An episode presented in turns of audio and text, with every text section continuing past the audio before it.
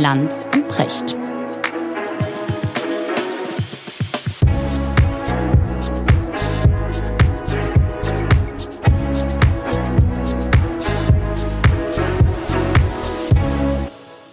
Richard, schönen guten Morgen. Ja, schönen guten Morgen, Markus. Erste Folge nach Ostern. Mhm. Hattest du gute Ostern?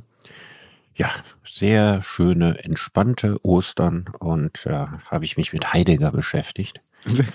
Es ist so einer, einer der, der, der, der, der, der tiefgründigsten, man kann auch sagen, abgründigsten Philosophen. Entschuldige, ich muss so lachen, weil. Ja, aber es macht Spaß. Also in der Sonne zu sitzen und Heidegger zu lesen, äh, ist ein spezielles Vergnügen. Ich wollte gerade sagen, der, der ist wahnsinnig schwer, oder? Ich habe mal versucht, in so einen ja. Heidegger-Text reinzulesen. Oh mein Gott. Ja, das ist, das ist schwer und dunkel. Das ist schwer und dunkel. Und es ist auch immer nicht leicht zu sagen, ja, was wahr war und was wirr war. Also ähm, das ist äh, auch sehr umstritten. Also der Wert des Ganzen ist auch sehr umstritten. Ja. Aber man kann das ja auch äh, aus Distanz betrachten, muss es ja nicht als Wahrheit nehmen, ne, sondern einfach als Gedankenakrobatik. Ist richtig, ja. Und was ist für dich, für dich Heidegger? Was, was macht den Es aus? gibt eine, eine Sache, die, äh, also man könnte natürlich jetzt ne, stundenlang über Heidegger reden. Aber es gibt einen Aspekt, oder sagen wir mal zwei Aspekte, die sind für mich bis heute spannend. Und das eine ist, dass er sagt, eine der wichtigsten Dinge des menschlichen Lebens ist, dass wir dem Menschen dem Leben nicht gegenüberstehen, als etwas Fremdes, wie ein, als ein Objekt, wie der Philosoph das sieht, ne? hier das Subjekt, da das Objekt, mhm sondern dass wir immer schon in die Welt geworfen sind. Das heißt also immer schon, wenn wir über die Welt nachdenken, sind wir bereits in einer Welt. In einem Kontext sozusagen. Genau, und wir wissen, ja, als stummes Wissen, dass wir in einer Welt sind. Und diesen Gedanken finde ich interessant, weil das ein interessanter Punkt ist, der Menschen von künstlicher Intelligenz unterscheidet. Künstliche Intelligenz lebt nicht in einer Welt. Äh, mhm. Ja, also künstliche Intelligenz ist ein regelbasiertes System, das sich nicht in etwas anderem vorfindet. Mhm. Und Menschen finden sich in der Welt vor. Und also der Gedanke dahinter, reagieren dann auch darauf. Natürlich. Reagieren darauf. Ja. Und mhm. äh, das ist sozusagen der Horizont unseres Seins, ist immer schon zu wissen, dass es die Welt gibt. Mhm. Ja, und für künstliche Intelligenz gibt es nur die Welt, aus der sie selbst besteht, aber nicht eine Welt, in der sie existiert. Mhm. Und das Zweite ist, dass er sagt, äh, die Metaphysik, weißt du, so diese, diese philosophische Wissenschaft genau. von den nicht physischen Dingen. Wo man sich immer gedacht, was sind sozusagen die Regeln, die die Welt im Innersten zusammenhängen? Die hätte sich im 20. Jahrhundert erledigt und sei abgelöst worden durch die Technik. Also die ganze metaphysische Dimension wäre heute alles in Technik aufgelöst. Das ist auch ein hochinteressanter, spannender Punkt. Da kann man ja. auch mal ein schönes Gespräch drüber machen. Ja, total. Ja, über den, den Stellenwert, den die Technik in unserem Leben hat und äh, ob man sagen kann, dass sie die Metaphysik abgelöst hat. Spannende Frage. Ja, und es hat irgendwie auch was Trauriges, ne? Oder? Ja, weil für Heidegger ist das so, dass die, die Technik die Welt entzaubert. Ja, das ist der Zauber. Der Zauber ist jetzt die Technik selber, aber über die Technik hinaus bleibt kein Zauber mehr übrig. Ja, ja. Das ist sozusagen ganz kurz zusammengefasst, ne? Der Heidegger über die Technik. Mhm. Der Heidegger, der hat doch in diesem kleinen Häuschen da gewohnt, ne? Ja, ehrlich gesagt, Heidegger ist deswegen interessant, ist der erste Philosoph, der sich komplett selbst inszeniert hat. Ne, der, am Tottnauberg, ne, da ist diese, diese genau. Hütte, ne, bin da auch schon mal gewesen. Und ähm, er hat so getan, als hätte er Sein und Zeit, sein Hauptwerk ja, von 1927, als hätte er das in dieser Hütte verfasst. Ja, muss man sich vorstellen, am Ende auch noch im Winter, so Schnee und Toast, Hütte im Schwarzwald, raues Klima, ja. der Naturbursche mit seiner Strick- und Lotenjacke und so weiter sitzt da und grübelt allein vor sich hin. ja. Stimmt natürlich alles nicht. Ne? Die Hütte hat er gehabt, in der Hütte ist er auch ganz gern gewesen, aber es gibt also weiter unten im Tal einen ganz komfortablen Gasthof, den Bühnerhof. und da hatte er eine schöne Suite und da hat er Sein und Zeit geschrieben. Aber er wollte, er wollte diesen Eindruck erwecken, ja, Philosophie, ja, ist harte, geistige Arbeit, ja, genau. ja härtestes Handwerk, was nur abgehärtete Naturburschen betreiben können. Ne? Und das war neu, das kannte man so nicht. Sonst kannte man nur so den stubengelehrten Philosophen. Aber den Philosophen als harten Arbeiter, als Werktätigen an sich selbst. Ne? Ja, ja. Das ist äh, Heideggers Erfindung. Weißt du, woran mich das gerade erinnert? Das ist eine sehr schöne Geschichte, die äh, deswegen schön ist, weil sie mit Heidegger so gar nichts zu tun hat. Ich hatte mal in London ein, äh, vor ein paar Jahren ein Gespräch mit Leonardo DiCaprio. Hm, jetzt bin ich auf den Bogen gespannt. Na, pass auf. Und da ging es um den Film The Revenant. Ich weiß nicht, ob du den gesehen ja, hast. Den habe ich gesehen. Das ist ein spektakulär guter Film. Und das ist ja auch der Film, für den er dann äh, den Oscar bekommen hat. Endlich. Als ähm, Held der Arbeit, ja.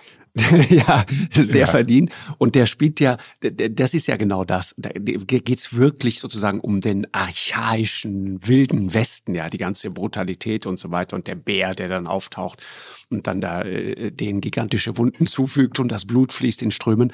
Und man ja. hat immer die ganze und dann latscht er, das ist eine Szene, die mich so beeindruckt hat, dann latscht er einfach mit diesen schlechten Stiefeln einfach gefühlt stundenlang in so einem, in so einer eisigen Matsche, in so einer Pampe mhm. rum. Ja, denkst, ja. oh Gott, der arme Junge, der hat bestimmt zehn Zehen verloren bei diesem Dreh und dem ist auch nie wieder warm geworden bis heute. Und das hat er auch versucht, in diesem Gespräch so ein bisschen aufrechtzuerhalten, so diesen Mythos, bis ich dann rausstellte, das war halt jetzt nicht ganz so. Also die waren schon total in der Wildnis, aber direkt um die Ecke war dieses sehr komfortable, schöne Hotel. Okay, ja, stimmt. Also, okay, Leonardo DiCaprio genau. der Heidegger unserer Zeit. Ja. Genau. Aber ja. ein, ein, ein, ein äh, netter Typ. Ich ja. mochte den sehr. Aber interessanter sehr. Gedanke an, an diese Heidegger-Studie ist ja, dass Heidegger eben so getan hat, als wäre Philosophie härteste Arbeit. Mhm. Ja, und ich werde ja, wenn ich gefragt werde, ob das, was ich beruflich mache, ob das Arbeit ist, äh, dann bestreite ich das gerne. Ja, du sagst immer, das sei bezahlte Selbstverwirklichung, was du das machst. Das ist auch genau richtig. Weil wenn man weiß, was Arbeiten ist, ja, dann kann man das, was ich tue, nicht Arbeiten nennen.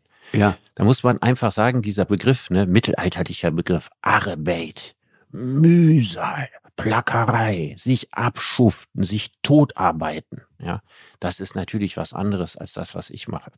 Deswegen finde ich, bezahlte Selbstverwirklichung trifft die Sache besser.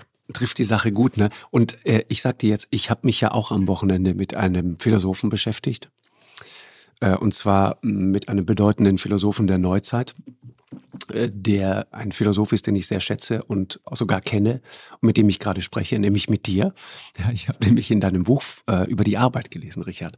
Ja. Und muss dir sagen, ich bin ein weiteres Mal wirklich fasziniert davon. Ich habe beim ersten Mal nicht die über 500 Seiten in Gänze geschafft und habe mir jetzt den Rest mal vorgeknöpft äh, und will dir einfach nur an dem Punkt ein kleines Kompliment machen, äh, dass ähm, man spürt die viele Arbeit, die in dem Ding drin steckt. Das ist Wahnsinn. Äh, und was ich so mag daran, ich kann dir das auch begründen, warum ich dieses Buch so mag. Erstens ist es so geschrieben, anders als Heidegger, ich verstehe es. Und das Zweite ist, äh, ich, ich mag äh, das Ausbalancierte darin. Ich, ich mag sozusagen nicht also die Tatsache, dass da nicht eine steile These nach der anderen in die Runde geworfen wird, sondern du zitierst möglichst fundiert Studien und zitierst dann aber auch die Gegenstudie und ich kriege ein sehr klares Gefühl dafür, worüber wir hier eigentlich reden und was diese Revolution in der Arbeitswelt äh, möglicherweise am Ende bedeutet. Und deswegen würde ich total gerne heute mit dir und freue mich total darauf, äh, darüber reden, wie unsere Arbeit äh, in Zukunft aussehen wird. Mhm. Und es gibt ein Kapitel darin, das heißt die Revolution der Arbeitswelt und der Unter, die Unterzeile ist so interessant. Du schreibst, warum technisch-ökonomische Revolutionen die Masse der Lohnarbeit nicht verringert haben und warum es diesmal sehr wahrscheinlich anders ist. Ja, also erst, warum sie sie verringert haben. Also bislang ist es ja so, ne, dass je mehr Technik wir, wir haben, umso weniger müssen die Menschen arbeiten. Mhm. Ne, das ist in der ersten industriellen Revolution so gewesen. Wenn man sich mal überlegt, ne, also früher bestand ja das, das Leben der meisten Menschen eigentlich nur aus Arbeit. Mhm. Ne, also das, was Heidegger da so inszeniert, ne, dieses Bergbauernleben. Da kann man sagen, okay, da gab es so ein paar Tage im Winter oder so, ne, wenn alles vereist war. Aber auch dann Wenn die Kühe in den Stallungen wurden, mussten die ja auch gefüttert und versorgt werden. Genau. Und Übrigens eigentlich war das Leben immer Mhm. nur Arbeit. Es gab nicht irgendwie die Gelegenheit, man konnte ist in die Kirche vielleicht gegangen ne? und hat ein paar Stunden in der Nacht geschlafen. Aber ansonsten war das ganze Leben ein einziges Schuften und sich abrackern. Und als dann die erste industrielle Revolution kam und aus vielen so Tagelöhnern in der Landwirtschaft dann so schlecht bezahlte Fabrikarbeiter wurden, da haben die zunächst auch, das kann man sich kaum vorstellen, bis zu 80 Stunden in der Woche gearbeitet. Mhm. Und es gibt interessante Zahlen aus England, dass zu Anfang der ersten industriellen Revolution, also mit der Erfindung der Dampfmaschine Mhm. Genau. Mhm. und der Beginn der, der Textil, ersten Te Textilfabriken. Die Weber, ne? Ja, genau. Also das, die, die industrielle Revolution beginnt ja mit der Tuchfabrikation, Genau. Der Baumwollspinnerei. Und dass in dieser Zeit das Durchschnittsalter in England, was so bei 35 gelegen hat, noch weiter gesunken ist auf 31 Jahre, weil die haben zum Beispiel zu einem großen Teil die Kinder aus den Waisenhäusern geholt und haben die da natürlich ohne Lohn, ne? Ähm, damit sie gute Christenmenschen werden, haben sie dort arbeiten lassen und sich totarbeiten lassen. Ohne Lohn. Ja, die haben da so gut wie überhaupt keinen Lohn gekriegt. Schnaps gab's, ne, um, um, um, um, um äh, die, die, die, die äh, zu betäuben und, und oder es gab ein bisschen was zu essen. Ja, also das zu essen gab's nur, um die Arbeitskraft zu erhalten. Mhm. Genau. Also das sind unfassbare Vorstellungen. Äh, das, man kann sich kaum ausmalen, wie schrecklich das war. Aber was passiert dann? Die erste industrielle Revolution setzt sich immer flächendeckender durch. Mhm. Die wird eine große Erfolgsgeschichte. Ein Land nach dem anderen wird industrialisiert. Und in der Folge dessen entstehen die Gewerkschaften, die Arbeiterbewegung und so weiter. Und die ertrotzen, ja, dass die Leute mehr, weniger arbeiten äh, müssen, mit dem Vorteil, dass sie dann mehr Zeit zu konsumieren haben. Mhm. Ja, das heißt also, eine erfolgreiche Marktwirtschaft besteht ja nicht nur daraus, dass die Leute tüchtig arbeiten, sondern vor allen Dingen auch, dass sie tüchtig konsumieren. Aber um tüchtig zu konsumieren, brauchen sie erstens genug Zeit, um zu konsumieren und zweitens genug Geld in der Tasche. Mhm. Genau. Und diese Entwicklung, ne, ein langjähriger Prozess, ne, hat dazu geführt, dass am Anfang des Jahrhunderts die Leute bis zu 80 Stunden gearbeitet haben und am Ende des Jahrhunderts vielleicht nur noch 55. Mhm. Dann kommt die zweite industrielle Revolution. Ja, durch die Elektrizität. Das Sinnbild dieser zweiten industriellen Revolution um 1900 rum sind die Fließbänder, na, die Ford eingeführt hat Genau. mit dem T-Ford. Ne? Das Modell das T, erste, ne? das erste, Genau. das erste äh, Konsumgut, was am Fließband hergestellt wird. Na, Autos am Fließband herstellen. Aber das gab es natürlich auch in allen erdenklichen äh, anderen Ausprägungen in anderen Ländern. Elektrifizierung der Arbeitswelt. Auch damals noch, ne, man denke mal an den Chaplin-Film Modern Times. Mhm. Ne, der Mensch ein Rädchen im Getriebe. Aber im Zuge der zweiten industriellen Revolution sinkt das Arbeitsvolumen weiter runter. Und dann stehen wir am Ende des 20. Jahrhunderts ja, bei 37,5 Stunden in Deutschland. Mhm. Das heißt also, technisch-industrielle Revolutionen haben immer dazu geführt, dass die Menschen weniger gearbeitet haben. Gleichzeitig aber ist noch ein anderer Effekt eingetre- eingetreten, dass die Arbeit auch qualitativ nicht mehr so tödlich war. Das heißt, du hast ja eine Arbeit, du hast deinen Job überlebt. Du hast deinen Job überlebt, du konntest Rentner werden. Als man, muss man sich überlegen, als 1878 oder waren es 76, also die, die, die, die äh, Bismarckschen äh, Sozialgesetze, Sozialgesetze, mhm. Krankenversicherung, Rentenversicherung eingeführt wurden. In der Zeit haben diejenigen, die überhaupt das Rentenalter von 70 Jahren erreicht haben, noch im Schnitt zwei Jahre Rente bezogen. Mhm. Dann waren sie tot. Genau. Das Durchschnittsalter lag weit unter 70. Wahnsinn. Das heißt also, nur sehr wenige Menschen kamen überhaupt in, in den Anspruch einer Rente. Und dann guckt man sich die, die Welt heute an. Ja, guckt an Deutschland. Die Rentner haben heute Pensionäre die Aussicht, ja, 20, 25, 30 Jahre lang, vielleicht noch länger, Rente zu beziehen. Genau. Das alles ist das Ergebnis technischer Revolutionen. Gleichzeitig haben aber, das ist vielleicht noch wichtig, die Gesellschaften es geschafft, dass trotzdem, obwohl weniger gearbeitet wurde, für fast jeden Arbeit da war. Und das ist der Satz, den du vorgelesen hast. Genau. Ja, es war für fast jeden Arbeit da und es könnte sein, dass jetzt in der vierten industriellen Revolution, die dritte war der Computer, die vierte ist die Zeit künstlicher Intelligenz, ja, dass es sein kann, dass nicht mehr für jeden Arbeit da ist. Exakt. Das könnte tatsächlich passieren. Du kennst den Gedanken dazu, ne, von Harari, von dem ich weiß, dass du ihn durchaus skeptisch siehst. Ähm, ich äh, finde ihn trotzdem einen wirklich faszinierenden Denker und ich habe vor einiger Zeit den Gedanken dazu gelesen von ihm, dass wir haben uns ewig lange darüber unterhalten, wie Menschen ausgebeutet werden, was der Charakter von Arbeit ist und wie man sozusagen die Ungerechtigkeit, die da drin ist, überwinden kann. Aber jetzt wird das ersetzt und das geht ja genau in die Richtung durch ein völlig neues Gefühl, nämlich nicht mehr das Gefühl, ausgebeutet zu werden, sondern das Gefühl, überflüssig zu werden. Genau. Und das ist viel schlimmer, sagt er. Viel, viel schlimmer. Naja, ob es schlimmer ist als die Ausbeutung in den Fabriken vor 200 Jahren, würde ich nicht gerade sagen. Ja, äh, also er meint jetzt ja. nicht vor, vor 200 Jahren, sondern ihm geht es um die Frage 60er Jahre, 70er Jahre, 80er Jahre. Ne? wir, leben ja, wir leben ja seit der ersten industriellen Revolution in einer entsprechend organisierten Arbeitsgesellschaft. Mhm. Und der Wert des Menschen wird bei uns sehr, sehr stark an die Arbeit gekoppelt. Nicht ausnahmslos, da gibt's interessante Ausnahmen. Ne? Also ich, mein Lieblingsbeispiel ist immer Gunther Sachs. Ja, hat im bürgerlichen Sinne nicht gearbeitet, ja, äh, hat aber eine sehr beneidenswerte Existenz gehabt. Also wie viele Leute, die einen geregelten Arbeitsplatz äh, hatten oder äh, hätten gerne mit Gunther Sachs getauscht. Ja. Und Gunther Sachs war galt jetzt auch nicht irgendwie als äh, Inbegriff des Bösen oder des Überflüssigen oder und so weiter. Warum? Weil er ausreichend Geld von zu Hause hatte. Das heißt, die große Ausnahme ist, wenn man ausreichend Geld hat, dann muss man nicht arbeiten. Mhm. Wenn man aber wenig oder kein Geld hat und von der Allgemeinheit unterstützt wird, dann ist es eigentlich ein Skandal, wenn man nicht arbeitet, obwohl man arbeiten könnte. Mhm. Das ist die DNA der bürgerlichen Lohnarbeits- und Leistungsgesellschaft. Mhm.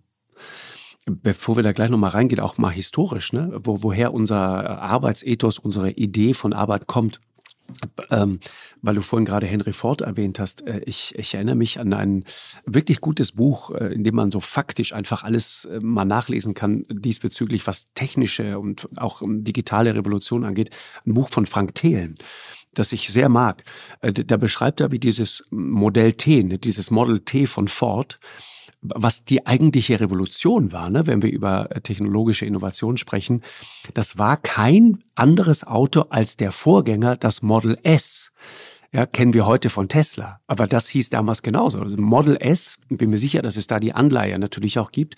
Neu war nur, da gab es kein anderes Design, das war technisch nicht anders, gab keine anderen Spezifikationen und so. Aber neu war das Fließband ne? und der mhm. Verkaufspreis, der dadurch, ich, ich habe die Zahl so ungefähr im Kopf, äh, der, das Model S kostete damals, glaube ich, 850 Dollar. Und dann fängt Henry Ford an, das am Fließband zu produzieren, das den Nachfolger, das Model T.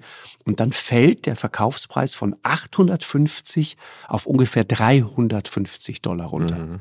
Das war die Revolution. Das war die absolute Revolution. Danach haben die Amerikaner aufgehört, ihre Eisenbahnlinien auszubauen.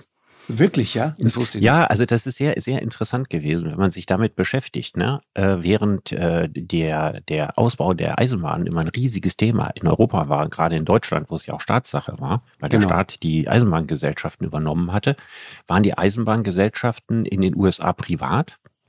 Und der Staat hatte kein Interesse mehr daran, äh, die jetzt weiterhin groß zu fördern, sondern man hat dann schon die Zukunft vor Augen gesehen mit Autobahnen mhm. und so weiter und eben diese Vision gehabt, jeder Amerikaner ein Auto.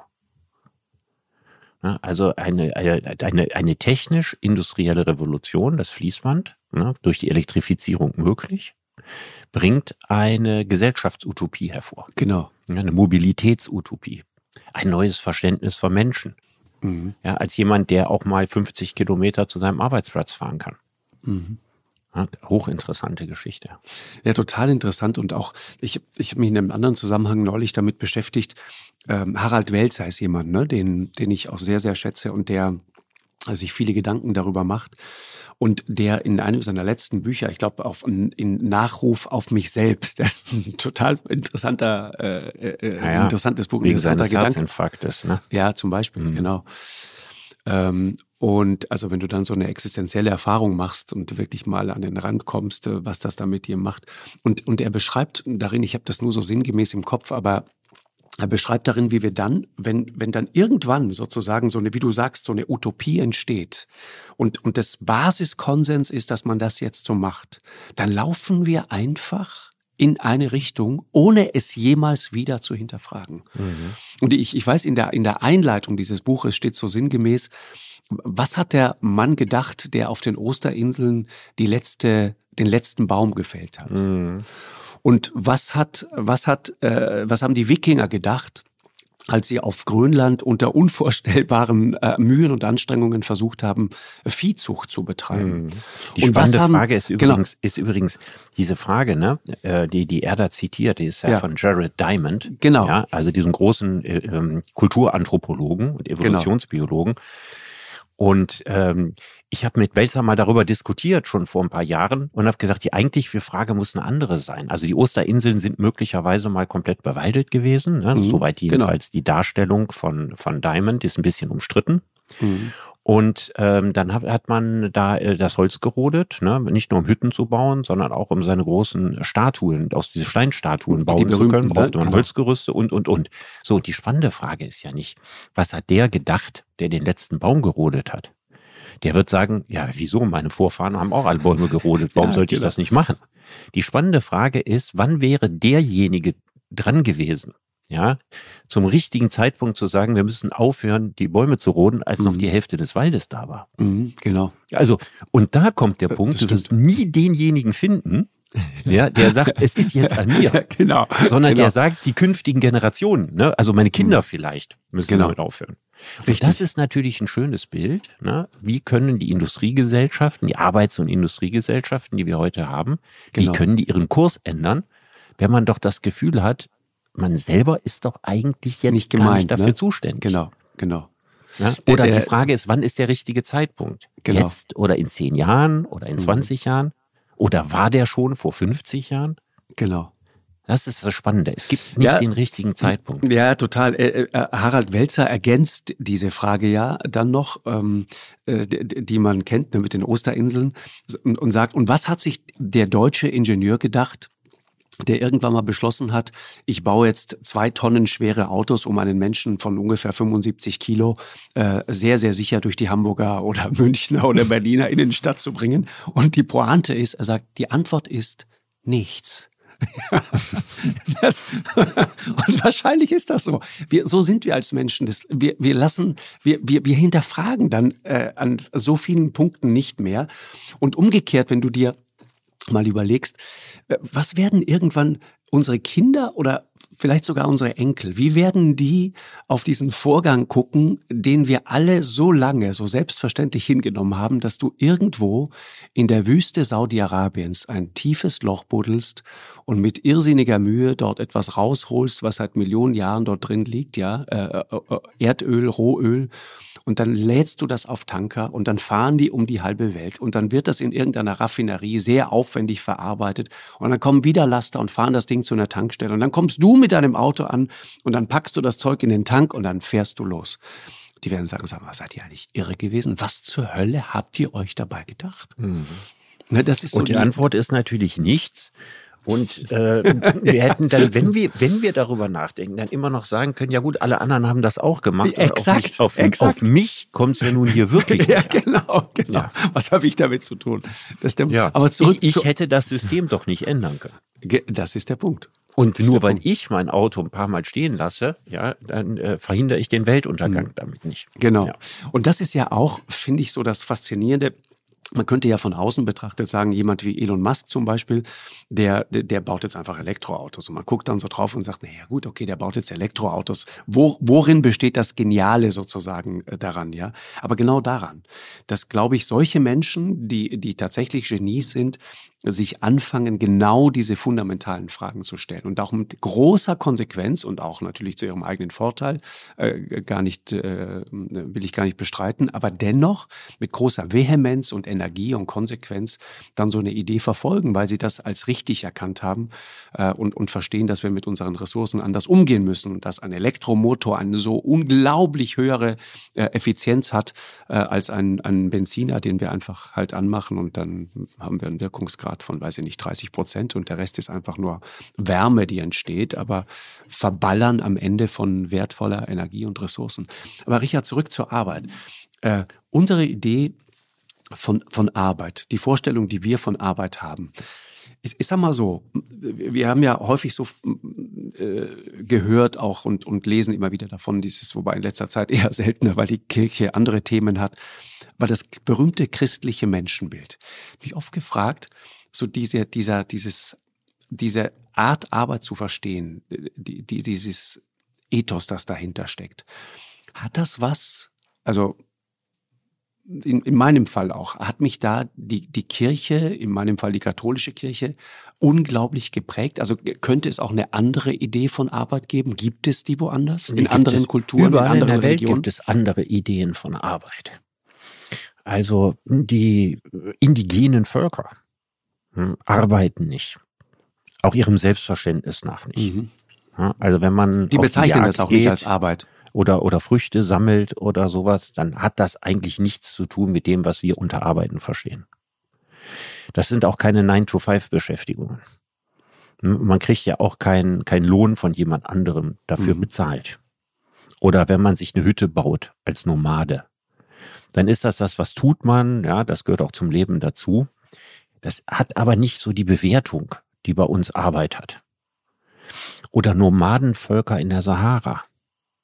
Ja, also ob die jetzt Handel treiben oder ob die, die mit die ihren, ihren so, Herden ja. ziehen und so weiter.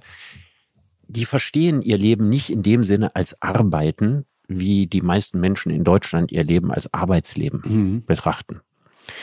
Und wir haben uns das manchmal so ein bisschen so zurechtgebogen, dass wir denken, ja, schon der Steinzeitmensch und so hat gearbeitet.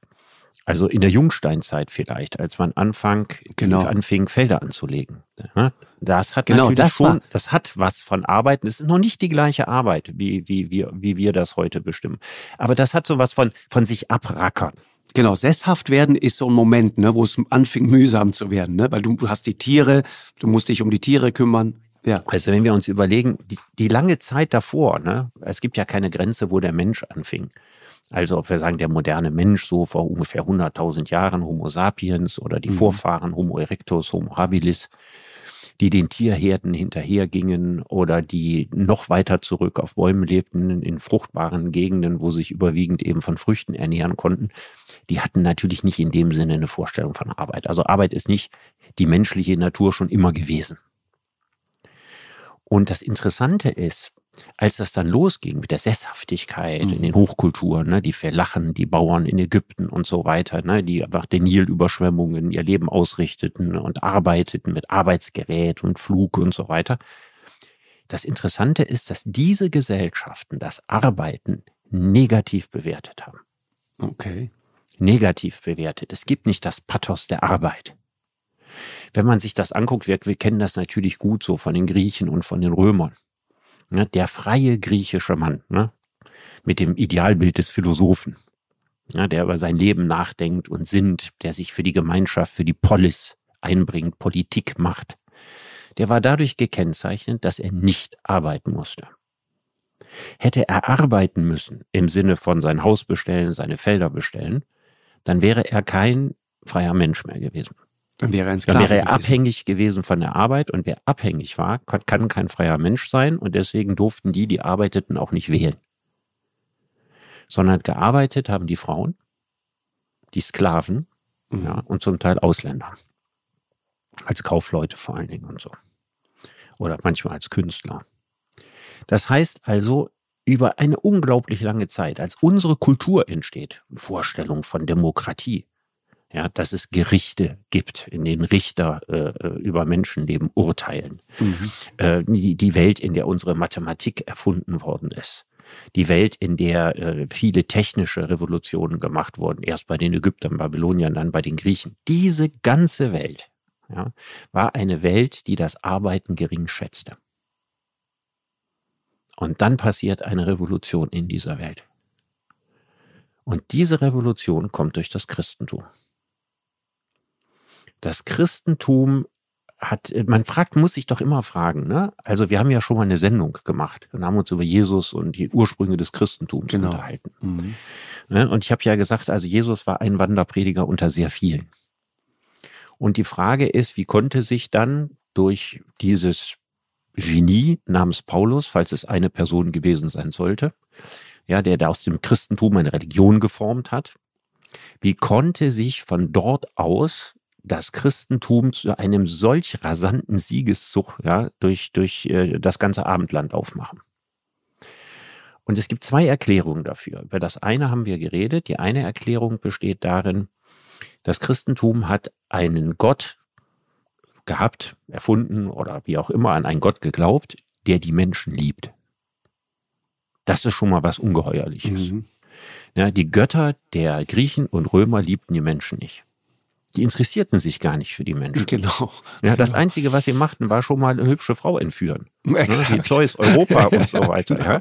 Aber ansonsten. Die waren ziemlich verkommen. Ja, waren das ein Gunther Sachs neben dem anderen. Die haben gelustwandelt, ja, sind ihren Interessen nachgegangen und so weiter. Aber für die Menschen haben die sich nicht interessiert. Und schon mhm. gar nicht für die arbeitenden Menschen.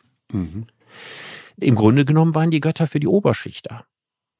Ne? Die, äh, die großen, als, als Staatsreligion und so weiter, wenn dann in den römischen Tempeln und sowas die Feuer brannten und so, ja. Und die, die Priesterkaste war eben auch ein Teil der Oberschicht. Mhm. Jetzt kommt das Christentum und gibt dir einen persönlichen Gott, der dich liebt. Aber ein Gott, der dich liebt, erwartet ja auch was von dir. Ne?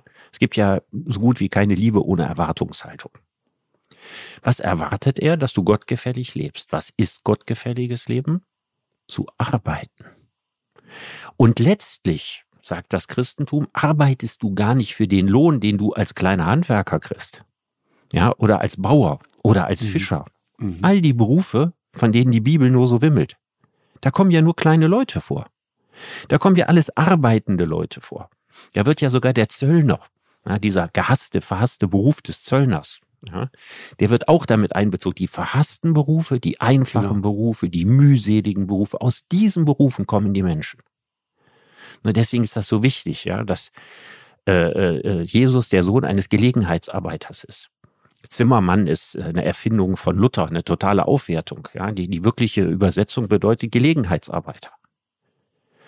Und das ist eine Religion der armen, kleinen, schwer arbeitenden Leute und deren Gott sagt, ja, ich liebe dich und wenn du arbeitest, arbeitest du für Gottes Lohn.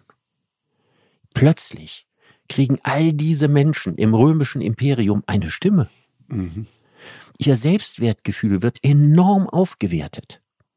Es ist eine Religion der kleinen Leute, der diesen kleinen Leuten Kraft und Würde gibt. Deswegen ist das Arbeiten so wichtig. Und wie wir alle wissen, innerhalb kürzester Zeit setzt sich diese Religion durch. Und nicht umsonst ist sie von der Oberschicht immer wieder und immer wieder bekämpft worden. Man hat darin etwas völlig Revolutionäres gesehen, wenn arme Leute eine Würde und ein Selbstwertgefühl bekommen. Deswegen hat man sich vor den Christen gefürchtet. Die waren organisiert. Die Christen hatten Kirchen, wo die armen Leute einen erheblichen Teil ihres Lohns abgegeben haben für die Gemeinde. Ja, also das, was heute quasi Steuern zahlen ist und was wir nicht freiwillig machen, mhm. das haben die aus Zugehörigkeitsgefühl genau. getan. Mhm. Ja, und diese Gemeinden erblühten. Ja, und wenn ich selber als kleiner Handwerker schon nicht zu Wohlstand kommen kann, aber meine Gemeinde kann es, wenn lauter kleine Handwerker etwas da reintun. Und diese Geschichte ist der Ursprung des bis heute andauernden Arbeitsethos. Es ist eine unglaublich verrückte Geschichte. Ja, auch im Mittelalter spielt das eine große Rolle. Aber irgendwie auch eine schöne Geschichte, ne? Also, also es ist die, weitgehend eine schöne Geschichte bis zum Beginn der ersten industriellen Revolution. Weil dann kommt etwas, was mir persönlich nicht wirklich behagt das Arbeiten hat ja, in, es gibt ja nicht das Wort für Arbeit in der Antike. Aus guten Gründen. Ne? Arbeit war ja als minderwertig betrachtet. Und wenn ich jetzt, also der griechische Begriff Ponos, ja, ist ein negativer Begriff. Und bei den Römern hieß das Laborare. Genau. Ja, also Laborare ist wirklich das, was der Sklave macht das. Ne? Servus laborat. Genau. Oder der erste Satz in meinem, in einem, der erste Lateinbuch. Satz in meinem Lateinbuch ja. hieß Rusticus laborat. Ja. ja. Der, der Bauer, Bauer, arbeitet. Also genau übersetzt eigentlich der Viehbauer, im Gegensatz zu Agricola, ne, dem, dem Landmann, ne, der Bauer arbeitet. Ja, genau. Genau, arbeiten, ja. baden. Ja, so Servus arbeitet allerdings auch. auch. Kannst dir vorstellen, was das Wort Servus bei uns in Südtirol ausgelöst hat. Ja, Für uns war das ein Gruß. Ja, äh, Servus. Ja, ja, genau. Aber das kommt natürlich daher. Ne? Das ist sozusagen die Anrede wahrscheinlich. Äh, Von Sklave zu Sklave? Ja, ja. Okay. Ich weiß ja. nicht, wo das herkommt. Keine Ahnung. Habe ich mir noch nie drüber Gedanken gemacht. Ich, ich ja. vermute das. Und wenn man es heute so bayerisch hört, Servus, das hat ja. so was unglaublich Gemütliches. Ne? Deswegen mag ich, mag ich München so gerne. Genau. Also, Servus. Laborare, ja. Aber es gab auch noch einen anderen Begriff. Das war der Begriff Fackere. Ja. Äh, viele Leute denken darüber an was Sexuelles. Das hat auch was damit zu tun. Ja, Fackere heißt sehr machen. anders geschrieben. Mhm, ja, genau. Fackere heißt machen. Mhm. Und auch das Wort Fakten zum Beispiel. Ne? Fakten ist nicht identisch mit Tatsachen, sondern Fakten schaffen ist doppelt, weil Faktum ist das Geschaffene. Mhm, klar. Ja, also ist das Hergestellte, ist das Gemachte. Und Fackere, das war die Arbeit, der, das, das qualifizierte Handwerk. Ne? Eine, eine Vase zu bemalen oder überhaupt eine Vase zu töpfern. Etwas herzustellen, etwas zu bauen, eine Säule und so weiter. Das war immer schon was Höherwertigeres. Das hatte nichts mit Laborare zu tun. Genau. Ne, Laborare war minderwertig, Fackere, klar, der normale Handwerker, der gehörte dann auch nicht zur Bürgerschaft dazu, aber der hatte schon mindestens etwas Ansehen. Im Mittelalter kriegt er richtig viel Ansehen. Da wird dann Fackere übersetzt mit Werken. Man fabriziert ein Werk. Mhm, genau. Und die Handwerker, da waren äh, sehr hoch angesehen im Mittelalter. Ne, die haben auch selber zum Beispiel nicht über die Preise gefeilscht. Die waren organisiert in Zünften, in Gilden. Die hatten einen Stolz. Die gehörten einer Gilde an, einer Zunft an und so weiter.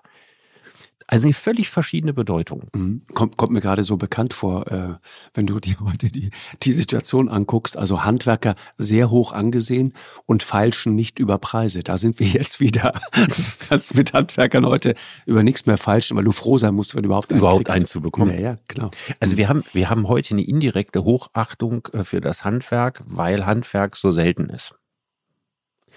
Aber was uns in unserer Gesellschaft leider, leider, leider fehlt, ist die Anerkennung des Handwerks für seine Leistungen. Findest du, dass das fehlt? Ich finde, dass das fehlt, weil wenn das wirklich so wäre, dann wäre es nicht so, dass alle Eltern auf Teufel komm raus versuchen, ihr Kinder durchs Abi zu jagen, ja, und sich davor fürchten, wenn sie am Ende Fliesenleger werden oder äh, irgendeine andere oder Heizung und Sanitär machen, mhm. sondern dann denken, das sei nicht standesgemäß da drückt sich schon noch eine Verachtung für das Handwerk aus, was die ich überhaupt nicht mehr verzeichne. Ich auch nicht. Halte. Ich habe das nie verstanden, ehrlich gesagt. Ich, ich weißt du, dass ich meine Vorstellung, also das ist doch der der Luxus des des des Arbeitslebens heute, wenn man das als Luxus bezeichnen kann. Wenn du, weißt du, du kannst heute etwas machen, was du mit jeder Faser deiner Seele machen möchtest. Und das ist, das ist auch das, was ich meinen Kindern immer versuche zu vermitteln. Es ist völlig unwichtig, was es am Ende genau ist. Aber wenn du Schreiner werden möchtest, dann werd der Beste weit und breit. Dann häng ah, dich richtig rein. ist ja schon, das ist jetzt ein gewaltiger Druck, aber werd ein guter Schreiner. Und vor allen Dingen werde ein glücklicher Schreiner. Das meine ich. Das, das ist die ich. allerwichtigste Botschaft. Genau. Also auf die, äh, mein Sohn macht jetzt Abitur wenn, äh, wenn ich mit ihm das darüber Du bist einer von denen, die den Sohn durchs Abitur treiben, ja? Ja, also das ist in, in seinem Fall muss ich da nicht besonders viel treiben. Das klappt auch so ganz gut. Ja. Aber äh, ein Handwerker ist auch einfach nicht an ihm verloren gegangen. Ne? Wenn, wenn ich das Gefühl hätte, er hätte in erster Linie handwerkliche Talente, von, wie gesagt, mir ist noch keines aufgefallen. Aber wenn er das hätte, und er würde sagen, hör mal, ich will das machen und ich will das machen und so weiter, das wäre für mich völlig in Ordnung. Ja, absolut. Das ist für mich nicht die, Entsch also es gibt ja, es gibt ja äh, diesen Satz von John Stuart Mill, äh, besser ein unglücklicher Sokrates als ein glückliches Schwein. So, und diesen Satz würde ich nie unterschreiben. Und ich kannte den in der, in der, in der viel äh, qualifizierteren Version eines Freundes meiner Familie, der immer gesagt hat, lieber ein glücklicher Fliesenleger als ein unglücklicher Professor. Ja. Und das ist absolut meine Ansicht. Also abgesehen davon, dass ich, ich habe selber schon mal Fliesen gelegt, auch vor dieser Arbeit viel Respekt habe. Ja, also gerade wenn das darum geht, so Mosaikarbeiten zu machen und was man Terrazzo-Böden und so weiter, großartige Leistung, ne, die früher immer wahnsinnig schlecht bezahlt worden Kennst, kennst du den römischen Verbund? Sagt dir das was? Nee.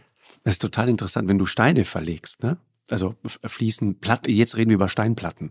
Dann, dann gibt es diesen, diesen berühmten römischen Verbund, ja. Das ist eine ganz bestimmte Art, sozusagen, das so zu legen, dass es wie zufällig aussieht unterschiedliche aber Größen, aber nicht ist exakt. Ja, okay. Und, und, und wenn das dann regelmäßig wiederholt wird, das ist so eine Abfolge von, weiß ich nicht, müsste ich schätzen, aber vielleicht so zehn Steinen. Und wenn du das dann regelmäßig wiederholst, dann kommt dann trotz der vermeintlichen äh, Zufälligkeit und Unruhe, die da drin ist, eine totale Ruhe rein. Und das ist total faszinierend. Das ist das, was mich an Handwerk so, so fasziniert, auch an, an guten Schreinern zum Beispiel oder gute Tischler was ein, ein, ein Möbeltischler, was der kann.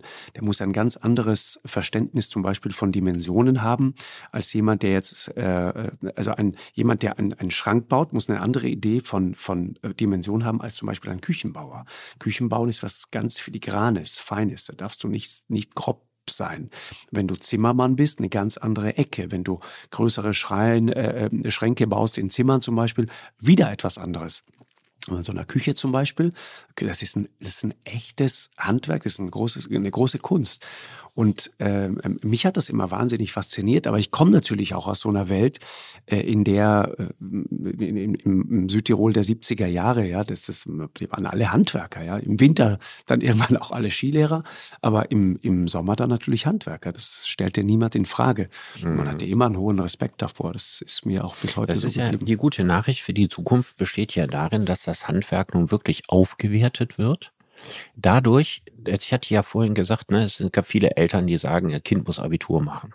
So, jetzt gibt es ja viele Kinder, die haben soeben ihr Abitur gemacht und die haben dann anschließend in Verwaltungen gearbeitet, zur Stadt gegangen, bei Banken oder bei Versicherungen gearbeitet und so weiter. Und das sind ja genau die Jobs, die jetzt im Zuge der vierten industriellen Revolution Stück für Stück ausgedünnt werden. Mhm.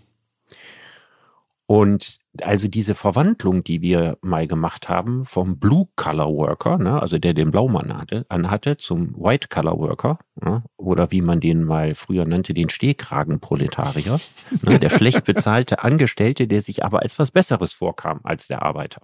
Ja, dass wir diesen Schritt eigentlich rückgängig machen, weil der Stehkragenproletarier, ne, dessen äh, Berufsprofile, die sind enorm gefährdet in der vierten industriellen Revolution. Also die geistigen Routinearbeiten, die man zum größten Teil in Angestellten und oft auch in Beamtenjobs erledigt. Und wenn die wegfallen, dann ist, macht es ja keinen Sinn mehr zu sagen, Hauptsache Abitur. Sondern muss ich die Frage wieder stellen, Abitur wozu? Genau. Genau. Und sich nicht, nicht andersrum einfach die Frage, abgesehen davon, dass man natürlich Abitur machen kann und Handwerker werden, das ist ja auch kein Widerspruch. Ja. Aber dass es jetzt nicht darum geht, die Kinder zwingend in einen White-Color-Job, äh, äh, äh, Worker-Job reinzubringen. Also das ist was, was, was Gott sei Dank, muss ich wirklich sagen. Ja, demnächst wieder rückwärts laufen. Ja, das ist der Punkt. Ich, ich habe in, in deinem Buch äh, habe ich ein total äh, oder zwei interessante Sätze dazu gefunden. Erst die zweite Hälfte des 20. Jahrhunderts hat dem massenhaften sich kaputt arbeiten ein Ende gemacht und dafür ungezählte Routineberufe im Dienstleistungssektor geschaffen. Ja, Stehkragenproletarier. Mit einem Wort, sie ersetzte viel harte Arbeit durch sehr viel langweilige Arbeit.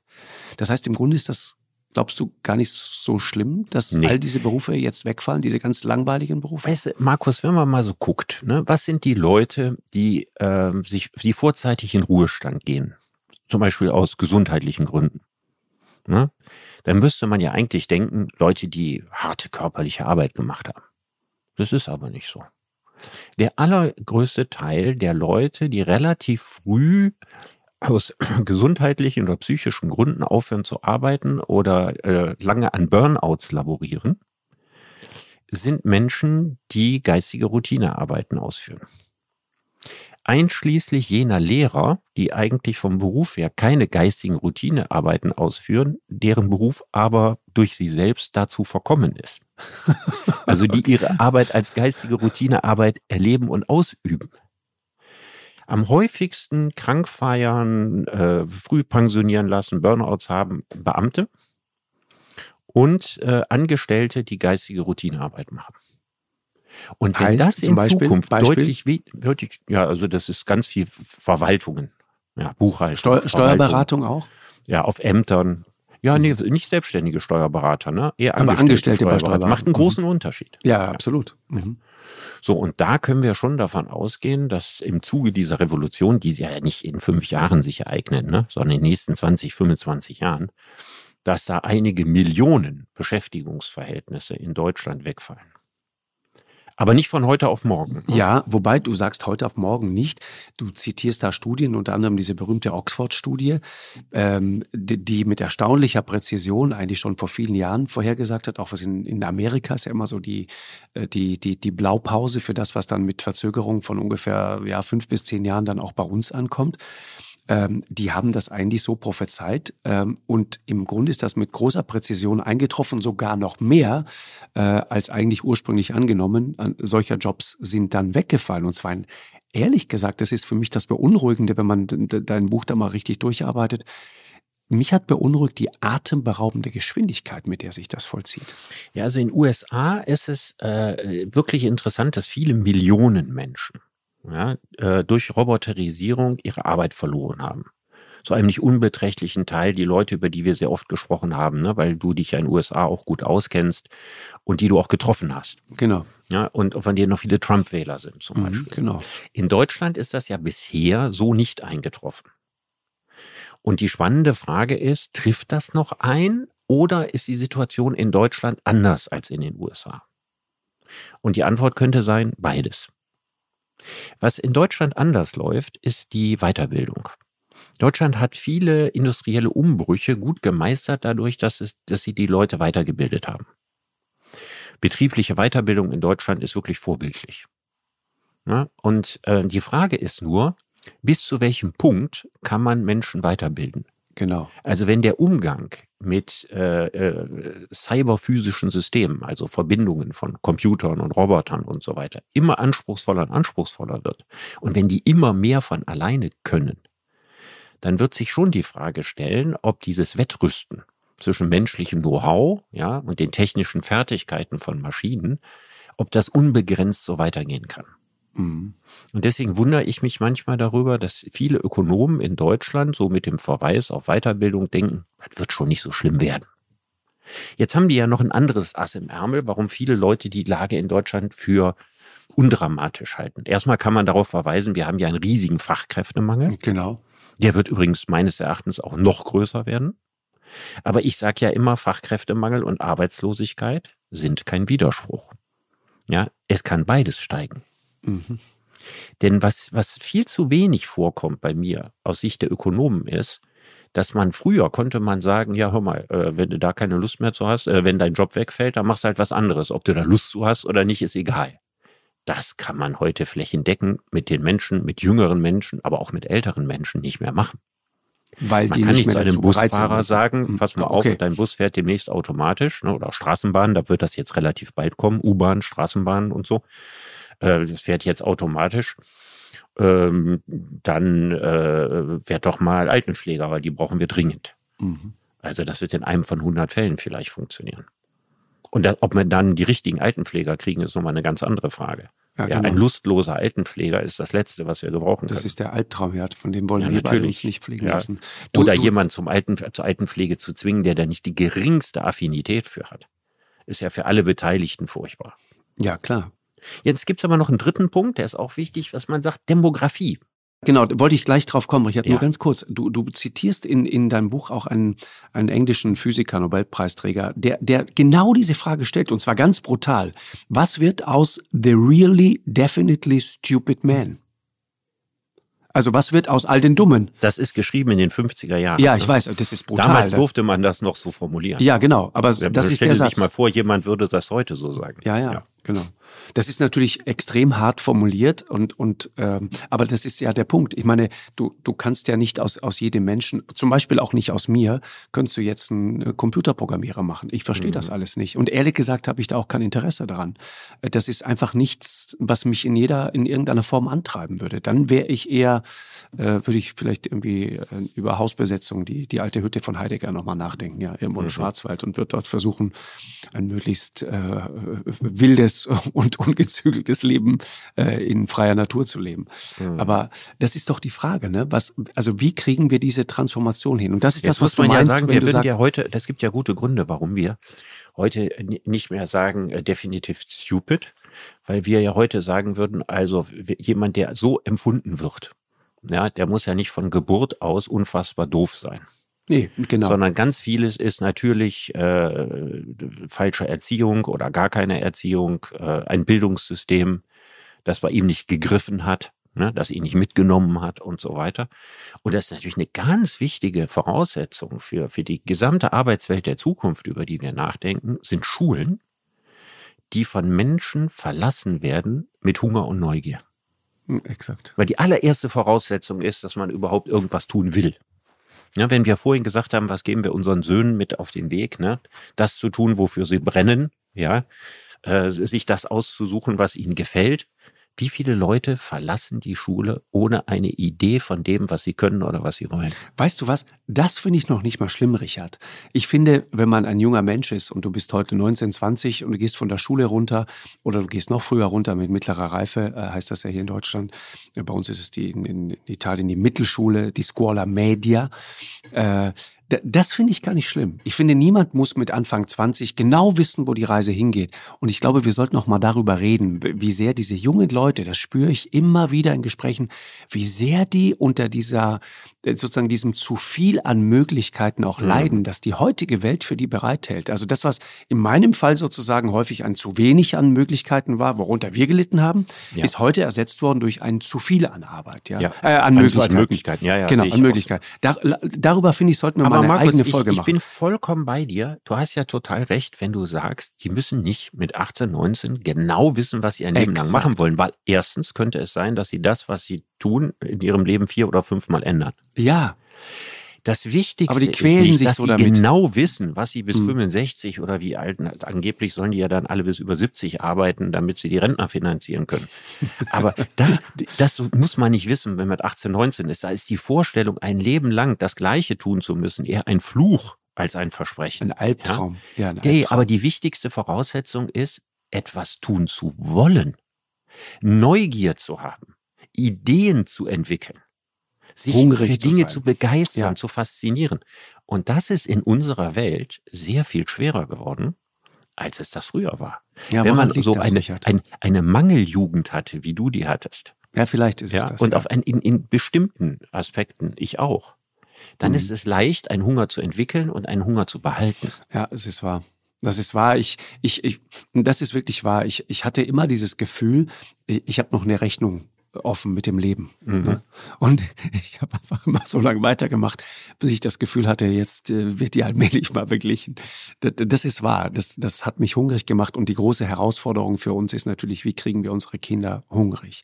Aber das ist Genau, ist, und da müssen die ne? Schulen helfen. Die Schulen können sie vielleicht nicht hungrig machen, aber sie können ihre angeborenen Hunger. Ne? Also jedes Kind möchte laufen lernen, jedes Kind möchte sprechen lernen und so. Jedes Genau. Kind möchte die Welt entdecken. Dass das nicht in dem Ausmaß, wie das derzeit der Fall ist, in den Mhm. Schulen abgeschwächt oder gar zerstört wird. Ja, Das zu verhindern, wäre schon eine, ein, eine großartige Aufgabe. Ja, dieser alte Einstein-Gedanke, glaube ich, ne? Äh, Wie, wie, wie konnte es passieren, dass aus all diesen neugierigen, wunderbaren, offenen Kindern so langweilige Erwachsene wurden? Das ist das Ding. Mhm. Und, und da wird, weil du vorhin sagtest, Lehrer, ne? Ich, ich, also, wenn wir über die Zukunft der Arbeit reden, ich habe ja immer eine sehr, sehr hohe Meinung von Lehrern gehabt, weil ich das Glück hatte, tolle Lehrer zu haben. Ich habe eine wahnsinnig hohe Meinung von guten Lehrern. Wahnsinnig hohe Meinung. Ja, ich glaube, dass, Lehrern habe ich die auch. Genau, und dass die Rolle von Lehrern in dieser Gesellschaft nach wie vor völlig unterschätzt wird. Ich glaube, Lehrer haben eine so äh, wichtige Aufgabe und ich habe das Gefühl, die wird immer wichtiger, gerade auch mit Blick auf das, was da kommt. Mhm. Äh, und du musst doch eigentlich es schaffen, äh, jemanden ja anzuzünden, dass er lichterloh brennt im Grunde an beiden Enden und nicht das Gefühl hat, boah, da gehe ich jetzt so rein in irgendwas und mhm. irgendjemand erwartet aber, was aber du bürdest dem Lehrer natürlich jetzt eine Verantwortung weiß, auf, ne? weil es gibt ja es gibt ja diesen äh, schönen Satz, der der stammt ja schon aus der Renaissance, ne? Kinder wollen nicht wie Fässer gefüllt werden, ja, sondern wie Leuchten entzündet. Mhm, ja, und er drückt es natürlich großartig aus. Aber was machst du, wenn du als junger Lehrer voller Begeisterungsfähigkeit möglichst viele Leuchten entzünden willst, aber in ein Schulsystem und in einen Schulalltag hineinkommt, ja, der dir mhm. äh, binnen überschaubarer Zeit alle Illusionen raubt? Der dir gar nicht die Möglichkeit dazu gibt, jedes Kind mitzunehmen, dich um jedes Kind zu kümmern, ähm, die Kinder dort abzuholen, wo sie begeisterungsfähig sind und so weiter. Wir haben ja eine völlig erstarrte Systemarchitektur in unseren Schulen. Und wir haben im Zuge all dieser vielen Reformen, die wir gemacht haben, an die Schulen immer wieder etwas Neues angepflegt. So wie früher, weißt du, die, Son die, die Bauern, ne? Die, da kriegtest genau. du mit 14 dein, zur Konfirmation oder Kommunion deinen Sonntagsanzug und dann wurde der eigentlich immer wieder mit einer weiteren Borte verlängert. Und so ähnlich sind wir, statt mal neun zu schneidern. Und so ähnlich sind wir mit unseren Schulen umgegangen. Wir flicken immer weiter an. Aber wir denken nie grundsätzlich darüber nach, wenn das stimmen sollte, dass dieser Schatz, diese intrinsische Motivation das mhm. Wichtigste überhaupt ist, müsste man ja ein ganzes Schulsystem um die intrinsische Motivation bauen. Stattdessen ist unser ganzes System um extrinsische Motivation. Ja, nämlich Lernen, ja, Arbeiten quasi für Lohn, für Belohnung, mhm. für Zensuren mhm. und so weiter. Das steht im Mittelpunkt. Ne, wie viele Kinder kommen großartig durch die Schule, weil sie genau wissen, wenn ich das und das und das und das genau so wiedergebe in der Klausur, kriege ich eine Eins. Und wenn man die später 20 Jahre Exakt. Fragt, scheitern ja, dann später im Leben. Hm. Die scheitern häufig dann später am Leben, weil die Frage, was ist ihr eigenes? Was ist das, was sie wollen? Ja, wo ist ihre eigene Kreativität? Ist in der Schule nie abgefragt worden. Das heißt, diese Qualifikation, die aus einem Einserschüler macht, ist eigentlich genau die Qualifikation, die man als gut funktionierender Angestellter haben muss aber nicht, wenn man sich in der Welt des 21. Jahrhunderts mit der Machete seinen Pfad durchs Dickicht schlagen muss. Mhm. Mhm. Ich finde, wir sollten auch über das Thema Schule mal gesondert sprechen. Ähm, und ich finde, wir sollten, Richard, weil es hat mich äh, wirklich gekriegt, was du da heute alles erzählt hast. Wir sollten uns auch unbedingt nochmal eine zweite Ausgabe zum Thema Arbeit gönnen. Wir haben ja heute so ein bisschen zurückgeschaut, woher kommt eigentlich unser Arbeitsbegriff und warum äh, ist Arbeit so, so wichtig für uns als Gesellschaft? Warum definieren wir uns ja auch nach wie vor so sehr darüber. Und das ist ja völlig richtig, was du sagst. Ich meine, wenn du jemand bist, der kein Geld hat und dann aber auch keine Arbeit hat, dann, dann bist du, dann hast du das Stigma ganz dick auf der Stirn. Äh, während wenn du Gunter Sachs bist, hast du das Problem tendenziell eher nicht, aber dummerweise sind wir nicht alle Gunter Sachs. Aber die Zukunft der Arbeit, wie die Zukunft der Arbeit sich entwickeln wird, was sich für Berufe entwickeln. Es gibt ein Kapitel in, in deinem Buch, das steht, äh, glaube ich, vier Gewinner und ein Todesfall heißt das, glaube ich, ne? Mhm. Äh, also sozusagen vier, vier äh, große Bereiche, in denen es eine echte Zukunft für Arbeit gibt und einen Bereich, der, der, der nicht mehr äh, zu sanieren ist darüber sollten wir in einer weiteren Ausgabe mal sprechen. Aber ganz grundsätzlich nochmal dieser letzte Gedanke vor ungefähr fünf Minuten von dir geäußert oder zehn Minuten. Also du glaubst, ähm, anders als manche Ökonomen, du glaubst, wir werden beides haben. Wir werden sozusagen äh, Massenarbeitslosigkeit haben und auf der anderen Seite äh, Fachkräftemangel. Und die große Frage ist, also geht uns die Arbeit dann an einem bestimmten Punkt einfach aus und an anderer Stelle haben wir zu viel oder was passiert da? Ja, also ich, ich, ich mag ja den Satz, uns geht die Arbeit aus nicht. Ich weiß, dass du ne? den nicht magst, deswegen den mag ich deswegen, ich den mag ich deswegen nicht, weil es geht immer was zu tun. Ne? Aber die Frage ja. ist, gibt es für jeden ja, äh, langfristig gesehen eine bezahlte Lohnarbeit, die seinem Können und seinen Vorstellungen entspricht? So, früher wurde, wie gesagt, auf die Vorstellung wenig Rücksicht genommen. Heute leben wir, ich nenne das ja in einer Sinngesellschaft, in der die wichtigste Frage für die Menschen immer ist, lebe ich ein gutes Leben? Ja, mache ich es richtig? Ist das sinnvoll, was ich tue? Bin ich glücklich mit dem, was ich mache? Diese Fragen spielten ja in den letzten 2000 Jahren außer für eine ganz, ganz kleine privilegierte Schicht sowieso keine Rolle. Genau. Ja, Nietzsche hat noch gesagt, Ende des 19. Jahrhunderts, kein Mensch sucht das Glück, nur die Engländer. Ja, weil Happiness ne, war ja ist genau. ein wichtiger Begriff in der angelsächsischen Philosophie, im Utilitarismus. Aber für die normalen Menschen, ja, Glück, Glück, Glück. Das Leben war kein Wunschkonzert. Das noch in der Generation meiner Urgroßeltern und Großeltern war das so. Das hat sich aber alles entsprechend verändert. Mhm. Und dann könnte es sein, dass wir in eine Gesellschaft kommen, in der viele Arbeiten angeboten werden, für die sich keine Menschen finden, jedenfalls keine Deutschen, die das machen wollen. Und auf der anderen Seite eine hinreichende Zahl von Menschen übrig bleibt, für die von, von Natur aus quasi vom Arbeitsmarkt her erstmal keine Beschäftigung da ist. Und deren Aufgabe dann darin bestünde, sich etwas zu suchen oder zu schaffen. Mhm. Und das können aber derzeit zu wenige. Ich hoffe, dass in der Zukunft das mehr können. Aber im Augenblick verlassen eben zu viele Leute die Schulen, die das eben nicht können. Und deswegen ist es wahrscheinlich anzunehmen, dass in den nächsten zwei Jahrzehnten wir in eine Situation kommen, wo wir auf der einen Seite weiterhin eklatanten Fachkräftemangel haben, ne, vom Handwerk bis zur Pflege. Mhm. Und dass wir auf der anderen Seite, wenn bei die, die Rationalisierung bei den Versicherungen, bei den Banken, irgendwann auch in den Verwaltungen, die sich ja massiv dagegen sperren, muss man sagen. Die sind ja bei weitem nicht so weit digitalisiert, wie sie sein müssten. Die Abteilungsleiter und die Zuständigen, die wollen das ja auch gar nicht. Naja, du arbeitest ja nicht an deiner eigenen Selbstabschaffung. Ne? So ist das. Aber deswegen kommt dann so abs absurde Situationen ne, zum Thema E-Governance. Ne? Dass es äh, möglich ist. In den baltischen Staaten kannst du im Grunde genommen äh, fast alle Dienstleistungen, die eine Stadtverwaltung für dich äh, macht, ja, äh, äh, selber am Computer machen. Genau. In Estland ja, aber in, in Deutschland, mhm. ja, mach mal einen Bauantrag ne? und guck mal, wie lange das dauert, bis überhaupt der allererste darauf reagiert und dir ein halbes Jahr später irgendwas zurückschickt. Genau. Das ist ja ein Wahnsinn, der Methode hat. Und ich sage immer, in dem Punkt sind wir dem Realsozialismus sehr nahe. Ja, wir rationalisieren nicht, um die Arbeitsplätze zu erhalten. Ja, wir machen gewisse technische Entwicklungen nur enorm zeitverzögert mit, aus Angst vor dem Verlust von Arbeit.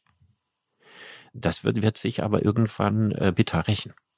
Das können wir nicht dauerhaft aufrechterhalten. Und wenn dann rationalisiert wird, dann passiert schon eine ganze Menge.